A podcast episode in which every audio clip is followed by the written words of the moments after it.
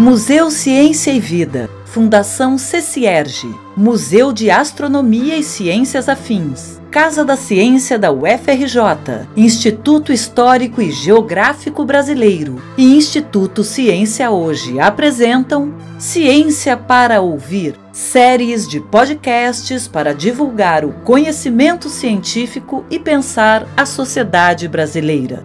Na primeira série de Ciência para Ouvir, teremos quatro temporadas de seis episódios cada, com recortes temáticos específicos ligados ao bicentenário da independência brasileira e ao centenário da Semana de Arte Moderna.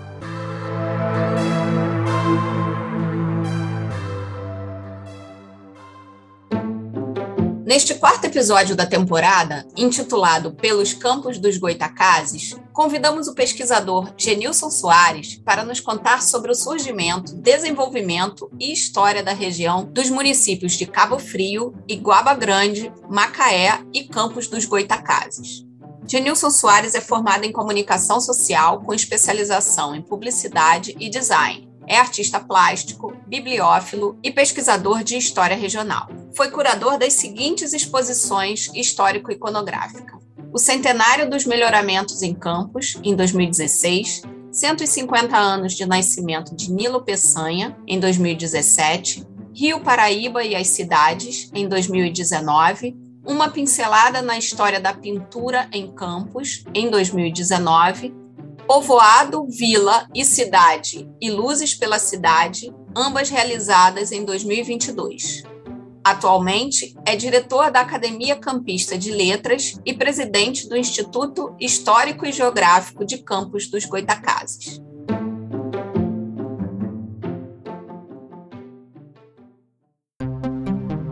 Ciência para ouvir.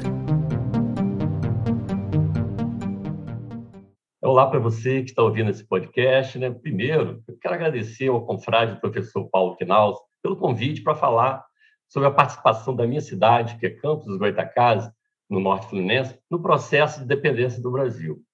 Mas antes, o que acontece? Eu tenho que contar como surgiu e se deu a ocupação aqui da, da nossa planície, na planície dos Goitacazes. É uma história que começa nos primórdios do nosso país, quando o rei Dom João III, né, o rei de Portugal, dividiu as terras do Brasil em capitanias hereditárias e doou para o fidalgo Pedro de Góes da Silveira, em 1536, ao que ele nominou de São Tomé. É, as terras mediam em torno de umas 30 léguas e eram limitadas ao norte pelo rio Managé, hoje Itabapuana, né, da capitania do Espírito Santo, e ao sul pelo rio Macaé, da capitania de São Vicente, né, Rio de Janeiro. A iniciativa de colonizar a capitania Perdigóis não contava encontrar tanta resistência por parte dos primitivos moradores da planície, os indomáveis índios da nação Goitacá. Após vários conflitos com indígenas, em duas tentativas de estabelecer um povoado, ele fracassou. E o seu filho, Gil de Góis, o sucedeu, né? não seria diferente, na empreitada, mas também não conseguiu sucesso, pelo mesmo motivo do pai. Né? Os índios goitacazes não, não davam trégua para o, para o colonizador, né?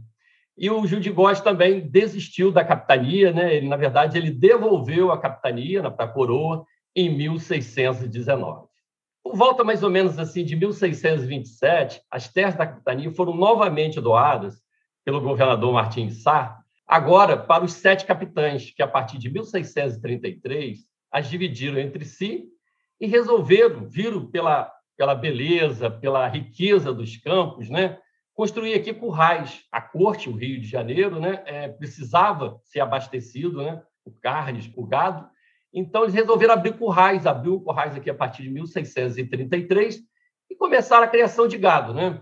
Como já é, frisei, para atender o mercado do Rio de Janeiro e também atendia a região das Minas Gerais.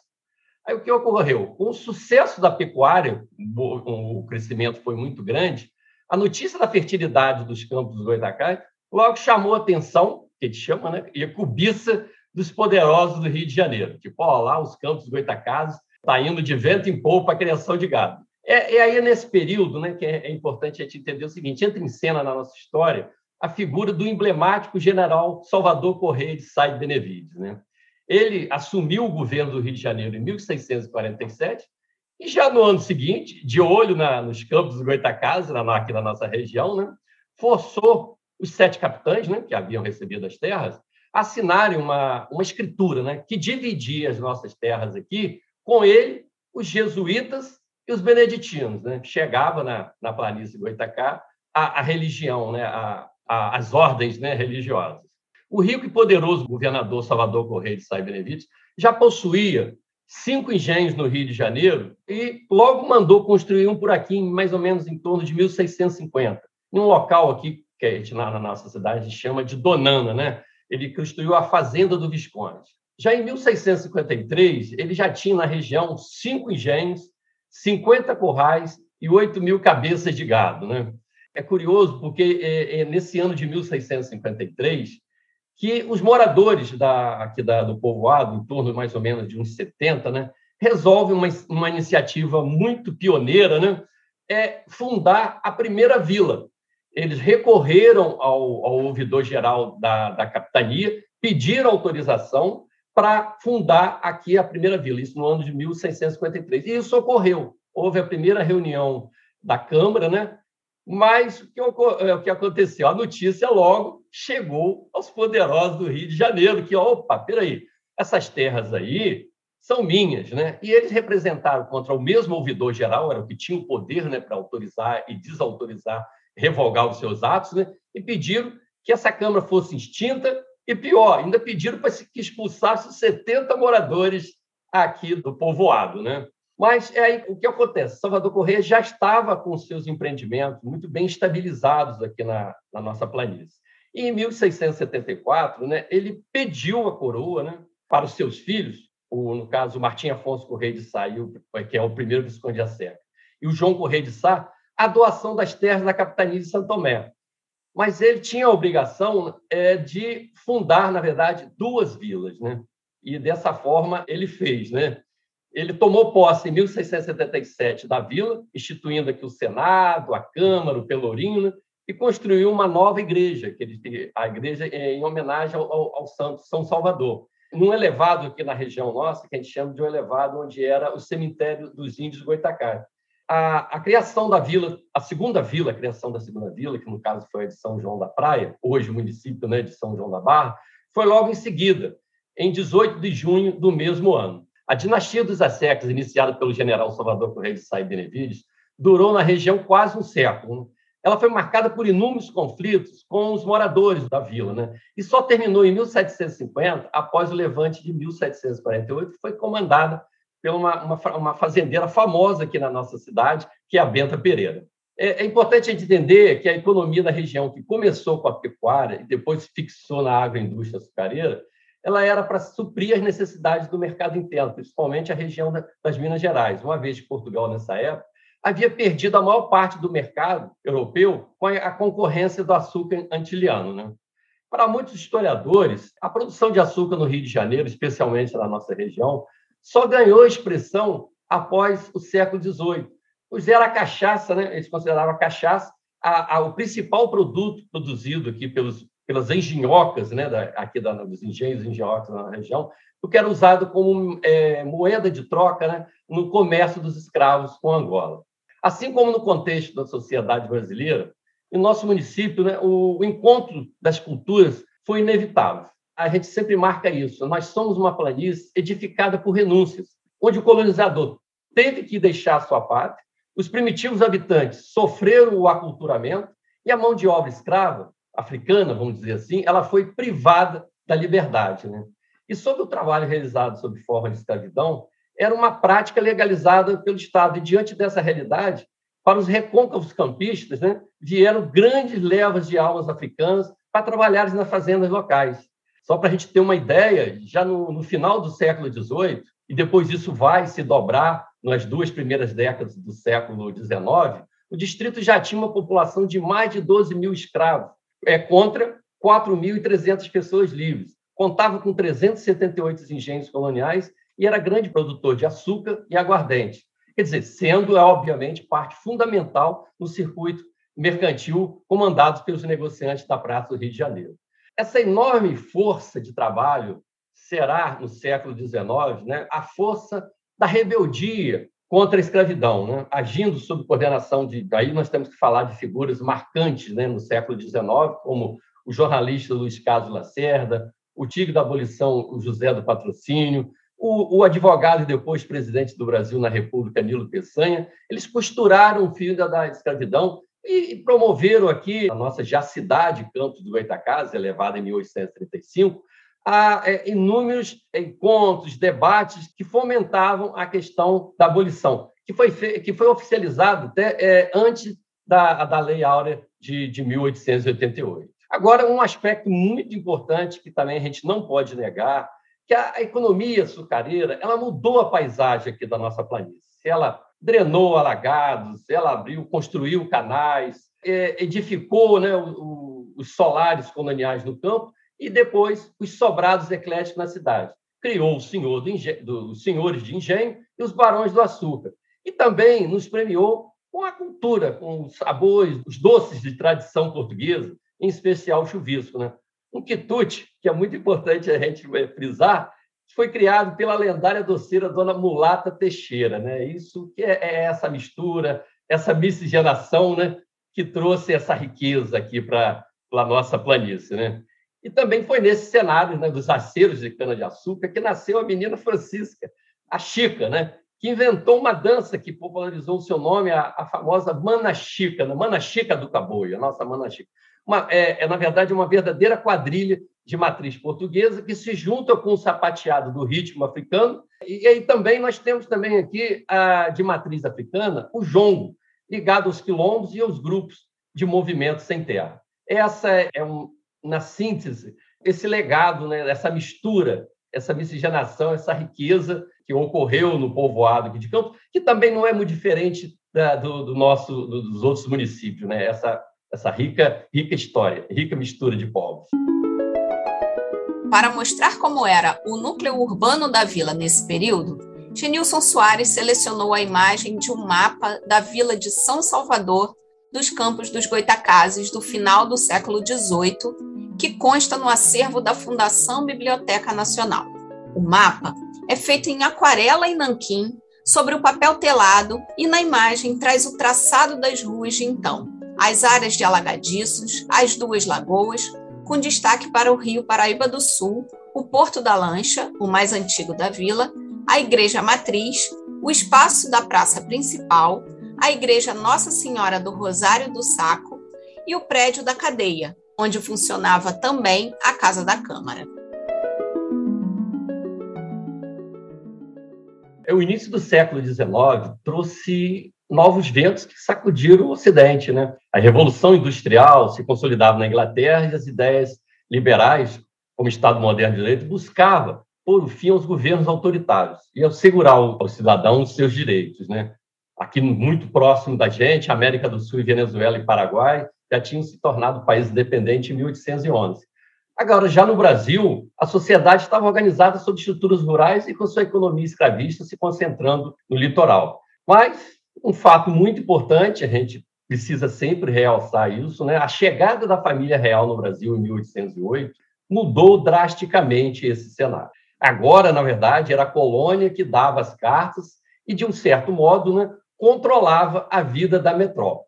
Mas toda ação sempre vem uma reação. Né? E os nossos patrícios lá do além-mar, insatisfeitos né, com a crescente importância da corte no Brasil e principalmente pelas suas relações comerciais com a Inglaterra, a burguesia se uniu com os militares e promoveram a famosa Revolução do Porto de 1820, e com o principal objetivo de restabelecer o poder português. Né? A Assembleia Constituinte é, exigiu a volta do rei Dom João VI à sua terra natal, uma proposta de uma monarquia constitucional, com fundamentos, obviamente, liberais. Né? Mas um dos principais objetivos era também retornar o Brasil à condição de colônia. Fato né, que provocou revolta, muitas revoltas por aqui, e é um dos fatores, né, um dos grandes fatores que impulsionou os movimentos de, de independência aqui pelo no, no nosso Brasil. É importante a gente frisar que nesse processo de independência não existiu assim um sentimento nacionalista que impulsionava a colônia, a luta da colônia quanto a sua metrópole exploradora. Né? No caso, o Brasil, na época, não era de fato uma nação, e sim um aglomerado de pátrias, com as suas províncias, suas cidades, distritos, vilas, como é o nosso caso aqui, os Campos do Goitacás, a nossa vila, e freguesias, né, que eram as, as divisões da, das vilas. Né? E fazia parte é, da grande nação portuguesa. Na ocasião, o distrito dos Campos do Goitacás, da extinta capitania da, da Paraíba do Sul, formada pela, pelas vilas de São Salvador dos Campos e de São João da Barra, era uma pátria singular, ela pertencia à comarca do Espírito Santo, estando vinculada a ela em termos jurídicos, tributários, políticos e administrativos, mas também era considerada parte da capitania do Rio de Janeiro, em termos também territoriais, militares e, especialmente, desde lá que a gente começou a pontuar no começo da nossa história, a questão econômica. A questão econômica era fundamental, né? essa ligação com, com os poderosos e com os comerciantes do Rio de Janeiro. Né? É, quando a notícia da, sobre a Revolução do Porto, em 1820, chegou à Vila de São Salvador, deixou aqui os habitantes assim muito apreensivos e, obviamente, divididos entre os partidários dos revoltosos do Porto e os da monarquia absoluta, né? E o que acontece? Não ia ser diferente, né? É, nas lutas ideológicas. Houve muitos conflitos aqui na, na, na vila ah, relatados como facadas, tiro de garrucha. Né? A vila estava é, é, muito efervescente naquela época, a situação estava muito, de certa forma, é, crítica, né? porque eram muitas incertezas sobre como que as autoridades locais elas iam promover a, a coexistência entre a ordem e a liberdade. Né? Quer dizer, na verdade, quando a gente fala assim, é na visão dos homens bons, no caso, os vereadores, né, principalmente, e os monarquistas, né, a existência de uma Assembleia de, de Deputados em Portugal, com propostas de estabelecer limites ao poder do rei e de adotar medidas liberalizantes a partir de uma, de uma nova Constituição, na Constituição liberal, gerava instabilidade e levava as pessoas a fazerem interpretações equivocadas, né? Obviamente, cada uma dentro dos seus interesses, né? Aí a gente pode citar como exemplo: os lavradores achavam que a Constituição tinha abolido os dízimos, para os negociantes, os impostos dos postos não seriam mais cobrados. Os arrendatários de terras e dos morgados, eles contavam que a Constituição daria a eles a propriedade. E o pior, os criminosos achavam que os teriam sido é, é, prescritos os seus crimes. Né? Então, ao receber essas boas novas de Portugal, a reação das autoridades locais não seria diferente, essa falta de, de entendimento. Nós estamos falando de uma época né, nas duas primeiras décadas do século XIX, a comunicação era uma coisa muito distante, muito difícil. Foi inicialmente, né, a reação né, foi é, inicialmente de hostilidade e declarada resistência, tomando as palavras Constituição e regeneração como se fosse as perigosas rebelião e insurreição. E, na verdade, eles queriam, na verdade, sufocar as ideias liberais aqui na nossa, nossa vila. Para evitar uma possível revolta militar, na corte do Rio de Janeiro, em 26 de fevereiro de 1821, Dom Pedro I já tinha sido obrigado a jurar a Constituição Liberal, em nome do seu pai. Né? Mas a vila de São Salvador, como já relatado, as autoridades, os homens bons aqui resistiam e resistiam é, ferrenhamente. Né? Mas, respaldada pela ordem do governo das armas da província do Rio de Janeiro, os oficiais de ordenança, aí a gente, a gente tem que lembrar a figura dos majores liberais, Pedro Augusto Nolasco Pereira da Cunha, Antônio Aureliano Rolão e Miguel Joaquim Prestes, solicitaram, em 4 de julho de 1801, que todos os moradores seguissem o exemplo da, da realeza, expressando publicamente a sua adesão às bases da Constituição. O passo seguinte foi por meio do Conselho Tamarino, os majores enviaram uma longa representação datada de 17 de julho, para as Cortes Gerais Extraordinárias em Portugal, na qual ele descrevia todos os passos de juramento e confirmava a adesão e fidelidade da vila à ordem constitucional, mas, em troca, sempre solicitava algumas mercês. Né? É, essa mesma carta, é, é interessante, é, nós achamos esse documento, essa mesma carta foi publicada em forma de folheto pelo jornal Gazeta do Rio de Janeiro, onde ele relata também os festejos ocorridos na vila, e, em especial, Aí a famosa Casa da Ópera, né? Campos tinha uma Casa da Ópera nessa época, e onde houve a apresentação gratuita de uma peça intitulada Catarina, que teria sido uma cortesia do proprietário do teatro. Ele relata que a ornamentação e iluminação foram patrocinados pelo Senado e tropa. E no fim do espetáculo foi exibido um painel com a efígie de Suas Majestades com, e cantado ao final o hino constitucional. Outra importante participação popular foi quando, em dezembro de 1821, a Câmara recebeu dos liberais radicais do Brasil o apoio no sentido de mandar uma representação com muitas assinaturas, reforçando o pedido ao príncipe Pedro I para ficar no Brasil, o que resultou no dia 9 de janeiro, o famoso Dia do Fio. O ouvidor, no caso da, da Câmara, o José Libânio de Souza, mandou montar um palanque na praça principal. Depois de falar ao povo, o documento se cobriu de assinaturas. É, em sessão de 28 de março de 1822, as Cortes Gerais registraram uma representação enviada pelos nossos tenentes liberais de campo, onde eles informavam que estavam resistindo unidos à causa constitucional. E agora um fato muito curioso: eles pediam a criação em Campos da primeira vila constitucional. E eles queriam autonomia sobre o que eles chamavam de um governo subversivo da sua capital. Né? Está é, tá aí, vamos dizer, a primeira iniciativa de Campos se tornar uma, uma vila independente da corte brasileira. Né? Mediante a resistência e pressão dos tenentes liberais, a reação dos monarquistas campistas veio logo em seguida. Os vereadores se juntaram com os irmãos, aí entra a figura emblemática dos irmãos Carneiro, João e José Carneiro da Silva, os futuros barões de Uruaí e o barão de Araruama, que depois viria a ser o, o conhecido é, Visconde de Araruama, e demais autoridades, somando forças com o novo comandante das armas, o brigadeiro José Manuel de Moraes, que foram enviadas para a vila no começo, no, em, no ano de 1822, para controlar aquelas agitações que estavam ocorrendo aqui por causa da, da, da Constituição Liberal. E o que, que, eles fizeram? Eles empreenderam uma dura perseguição né, aos tenentes liberais e os prenderam em 19 de abril e os vereadores remeteram cartas para as autoridades de janeiro em que demonstravam seu alinhamento a Pedro I, estando a nobreza, o clero, o povo e a tropa à disposição do perpétuo protetor do Brasil. Na verdade, o que acontece? Os homens bons da vila de São Salvador aderiram à fileira de Pedro I, não só pela independência do Brasil, mas também com o nítido interesse de obter apoio para voltar a fazer parte da comarca do Rio de Janeiro. Eles faziam questão de demonstrar lealdade às autoridades e, dessa forma, realçar a importância da vila de São Salvador dos Campos do Goitacazes no tabuleiro da política da província.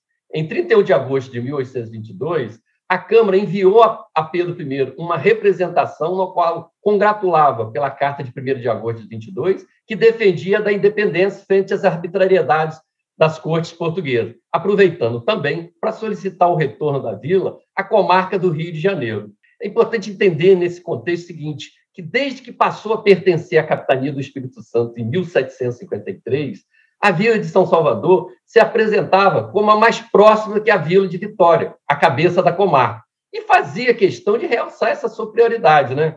Os homens bons, na verdade, aproveitaram o processo de independência para, a partir do deputado José Bernardino Batista Pereira de Almeida, campista, membro de uma família tradicional da elite da, do açúcar, reivindicar o seu desmembramento, pois não entendiam que a vila, a vila como capixaba, e pendia sua anexação ao Rio de Janeiro, fato que só veio ocorrer em 1832. Essa questão de campos e a relação com a, as questões de independência, é interessante que três décadas depois da independência, Campos já era uma cidade e suas elites políticas empreenderam um novo movimento separatista. Agora, da comarca do Rio de Janeiro, pois também não se vinham como fluminenses, ambicionavam transformar a cidade em capital com a anexação de parte do território do Espírito Santo, do Rio de Janeiro e Minas. Essas elites queriam criar a província dos Goitacazes. E depois, com a chegada da República, né, novamente, em 1890, ressurge um movimento que buscou transformar Campos a capital do Estado, em uma clara articulação das forças políticas locais na tentativa de expandir sua área de influência. Para mostrar como era o aspecto da praça principal da vila de São Salvador dos Campos dos Goitacazes, Genilson Soares selecionou uma fotografia de autoria do alemão Guilherme Bolcal, da década de 1870, que também consta do acervo da Fundação Biblioteca Nacional. A fotografia, em papel albuminado, mostra em primeiro plano o grande espaço em terra batida da praça principal, tendo ao fundo a Igreja Matriz de São Salvador, com o cemitério no seu lado direito. No lado esquerdo, aparecem os sobrados coloniais da arquitetura local de então. A notícia do 7 de setembro só chegou à vila de São Salvador dos Campos Goitacazes oito dias depois, trazida por um mensageiro especial a cavalo. Os campistas comemoraram com procissões, foguetórios, como não seria diferente, nunca vi o povo gostar tanto de festa, né? E danças na praça principal, né? Com destaque, né, na época, com a apresentação da Manachica, aí teve cavalhada, teve todo tipo de comemoração, né? Coisas é do nosso campista aqui. Veio então a aclamação de Pedro I em 12 de outubro, e a vila novamente se preparou para uma extensa programação comemorativa em uma demonstração de lealdade e dever cumprido na, na missão que lhe tinha sido confiada pelo príncipe regente na região, aí volta a figura do, do brigadeiro José Manuel de Moraes. Ele enviou o alferes Amaro Manuel de Moraes como seu representante para a cerimônia de aclamação no Rio de Janeiro e publicou no jornal Gazeta do Rio de Janeiro, em 23 de novembro de 1822, uma extensa narrativa sobre os dez dias de festejos ocorridos na vila pela aclamação. Segundo o relato do tenente, ao anoitecer de 11 de outubro, todas as casas da vila estavam ricamente iluminadas e houve celebração de, de missa solene na igreja matriz. No dia seguinte, celebrou-se missa cantada do Espírito Santo e assistiram a este ato solene a Câmara, o clero, a nobreza, os militares e o povo. Às quatro horas da tarde, já estava a grande praça matriz ricamente ornamentada de cortinas de seda e repleta de pessoas às janelas, quando desfilou a tropa da guarda, seguida de artilharia de três canhões. Da Câmara Municipal chegaram os vereadores acompanhados de muitos cidadãos, tudo em grande gala. E após o presidente fazer a aclamação, subiram imensas girandolas de foguetes ao ar. Nunca vi povo para gostar tanto de foguete, uma herança da tradição trazida pelos portugueses, né? E os oito sinos das igrejas centrais seguiram a, a, o foguetório e houve os, os vivas do povo. As damas da janela acenavam com seus lenços brancos e atiravam pétalas de flores. Depois de feita a aclamação, todos seguiram para a igreja matriz para assistir uma ladainha de ação de graças por tão alto benefício. E, ao fim, voltaram à praça, onde aconteceram os vivas. Os vivas a nossa santa religião, a independência do Brasil, a Assembleia Geral Constituinte, ao imperador constitucional do Brasil, o senhor Dom Pedro I, a imperatriz, a dinastia de Bragança imperante no Brasil e ao povo brasileiro, que foram respondidos pelos espectadores com maior entusiasmo. À noite, houve ópera grátis na Casa da Ópera. Né? O, o teatro estava ricamente iluminado, com os camarotes e a plateia plenamente ocupada por pessoas elegantes, vestidas de brocados, plumas, bordados de ouro, prata e muitas fardas. Foi apresentado um drama composto e representado pelos atores da vila, que tinha como o título O Triunfo do Brasil. Ao final, foi exibido um painel pintado de um buste de Pedro I com a seguinte inscrição: Ex-Pedro do Brasil, o defensor Dáureo Império I, fundador. Junto da aparição veio a música do hino brasileiro, composto pelo padre mestre Frei Antônio de Santo Elias. Em seguida, foram recitados vários poemas e sonetos pelo Brigadeiro Moraes, pelo reverendo vigário da Vala pelo padre José Rodrigues e outras pessoas. E a sessão só foi encerrada às duas horas da madrugada, com a comédia José II, representado pela Companhia do Teatro. No dia seguinte, 13, houve um jantar militar festivo em uma chácara próxima aqui das redondezas da vila, que no encerramento ocorreram tiros de artilharia e girandolas de foguete. Dia 13 e 16, houve várias representações artísticas na Casa da Ópera, com exibição de máscara e danças de gala. Nas tardes dos dias 17 e 18, ocorreu a tradicional cavalhada na praça principal e também dança de máscara na Casa da Ópera. Dia 19, por ser o dia do nome da Sua Majestade Imperial, houve festa na igreja, procissão pelas ruas e apresentação novamente na Casa da Ópera. No dia 20, houve grande queima de fogos, seguida de exibição na Casa da Câmara de painel pintado em um busto de Sua Majestade Imperial, tendo ao seu lado os emblemas das artes e ciências. O vigário também exibiu um painel do busto de Sua Majestade Imperial, tendo seus pés Portugal na figura de um velho com os olhos vendados em pranto com a seguinte inscrição: O luso reino em pranto se desfaz e te pede humilhado a doce paz. Em outro painel, o velho Janeiro, sentado a barra por onde entravam algumas embarcações, tendo a seguinte inscrição no rodapé: O comércio que o mundo todo gira, a novos planos também aspira. Assim encerrava a descrição dos festejos feitos pelo, pelo, Brigadeiro Moraes.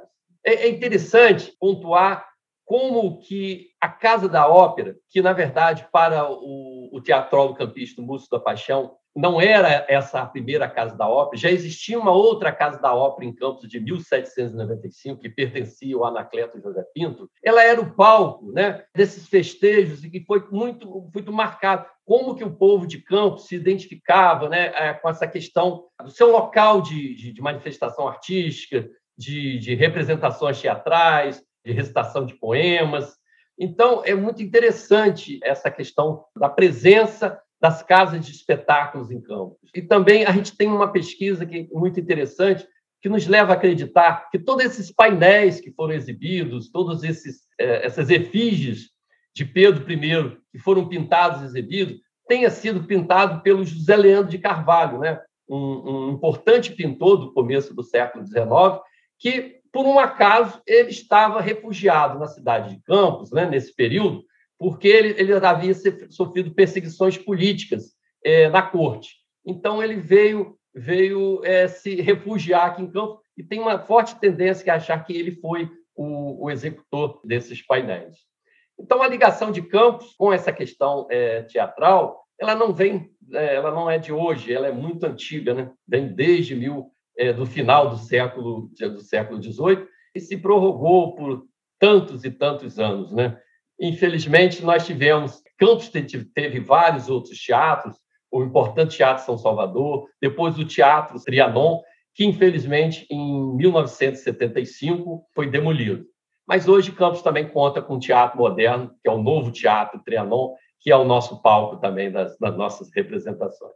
Hoje, a Casa da Ópera foi palco de tantas manifestações, tanto do, da, da Constituinte, né, do governo, dos, da, da, da, proposta liberal, como também depois da, do, do, dos monarquistas, né? não mais existe. O prédio não, não existe, mas Campos depois só vai ter um novo teatro a, a, partir de 1845, que é o Teatro São Salvador, né? que passou a ser o grande palco das manifestações. Vai ser o Teatro São Salvador que vai abrigar a, as grandes conferências, as grandes palestras, né, no período de, dos movimentos abolicionistas, né, que ali ocorreram todos, e também existia é, o Teatro Empírio, né? Nós estamos falando dos dois, dois teatros do final do século XIX, que foram palcos da, das manifestações e encontros é, no, do processo abolicionista. Né?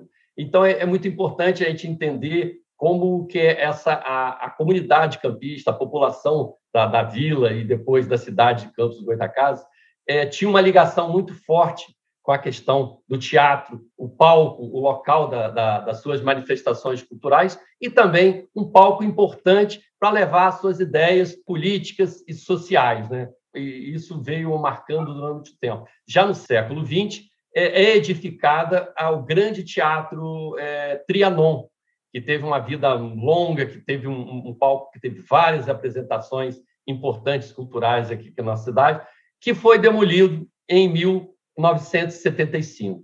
Mas depois, na década de 90, a municipalidade construiu um novo teatro, que é o novo Teatro Trianon, e hoje Campos tem novamente o palco das suas manifestações culturais.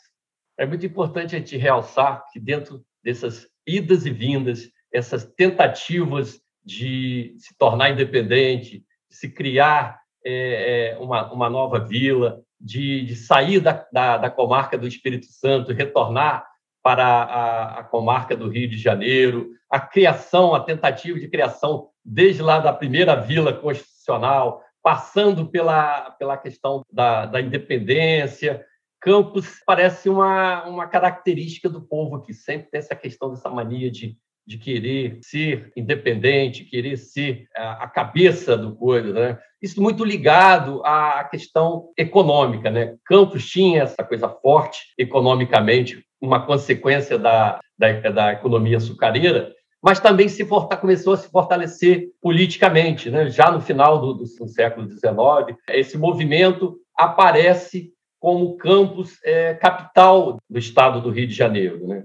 Nós tínhamos o Nilo Peçanha, né, como um grande expoente republicano e Campos tentou é, mais uma vez ser a capital do estado. Se preparou, se embelezou. Campos passou por uns grandes melhoramentos em 1916, porque é, sempre aspirava essa essa questão é, de ser a, a, a grande a grande metrópole, né, a, a grande impulsionadora tanto da economia quanto também da, da questão é, política da, da, do, do, estado do Rio de Janeiro. Então, é, é, é, importante a gente entender esse contexto quando você chega na República, ela, na verdade, ela reflete todo esse, esse pensamento, todos esses movimentos que ocorreram durante todos esses períodos, desde a colônia, é mais ou menos o que a gente chama, tem uma coisa meio de mania de grandeza, né? Achar que essa planície aqui de fato, era a planície sempre foi uma planície muito grande, muito vasta,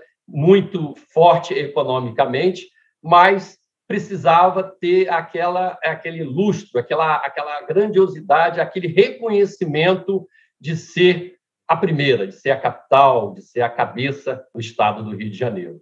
O fato que depois, com a, o declínio da, da economia açucareira, já nós estamos falando no século XX, né, esses movimentos né, de emancipação foram caindo é, um pouco mais na, no esquecimento, obviamente, é, em consequência da questão é, basicamente econômica, e também não podemos deixar de marcar um empobrecimento das nossas representações políticas e também, infelizmente, também um declínio também da, das nossas elites culturais, pensantes, né? a, nossa elite é, cultural.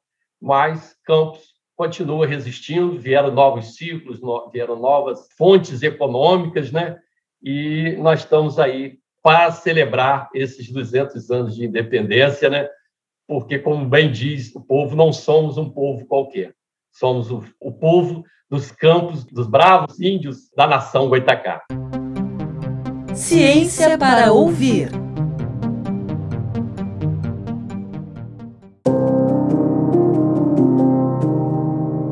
Podcast Ciência para Ouvir é uma realização da Fundação CCERG Museu Ciência e Vida, Museu de Astronomia e Ciências Afins, Casa da Ciência da UFRJ, Instituto Histórico e Geográfico Brasileiro e Instituto Ciência Hoje. Patrocínio FAPERJ. Produção Rádio Graviola. Coordenação e edição de conteúdo Valéria Becker. Roteiro Alice Gomes. Gravação online com captação e tratamento de som Raquel Lázaro. Identidade visual Simone Jabukovic. Locução Valéria Becker. Curadoria da temporada Caminhos Fluminenses da Independência Paulo Knaus. Leitura das pílulas Bianca Encarnação. Fonte Biblioteca Nacional. No próximo episódio de Ciência para Ouvir Caminhos Fluminenses da Independência, convidamos o historiador David Antunes para falar sobre os sertões do Macacu, abordando o desenvolvimento e a história da região que hoje representa o município de Itaboraí. Não perca! E sigam nosso podcast nas principais plataformas de áudio para ser avisado dos nossos próximos episódios. Obrigada pela audiência!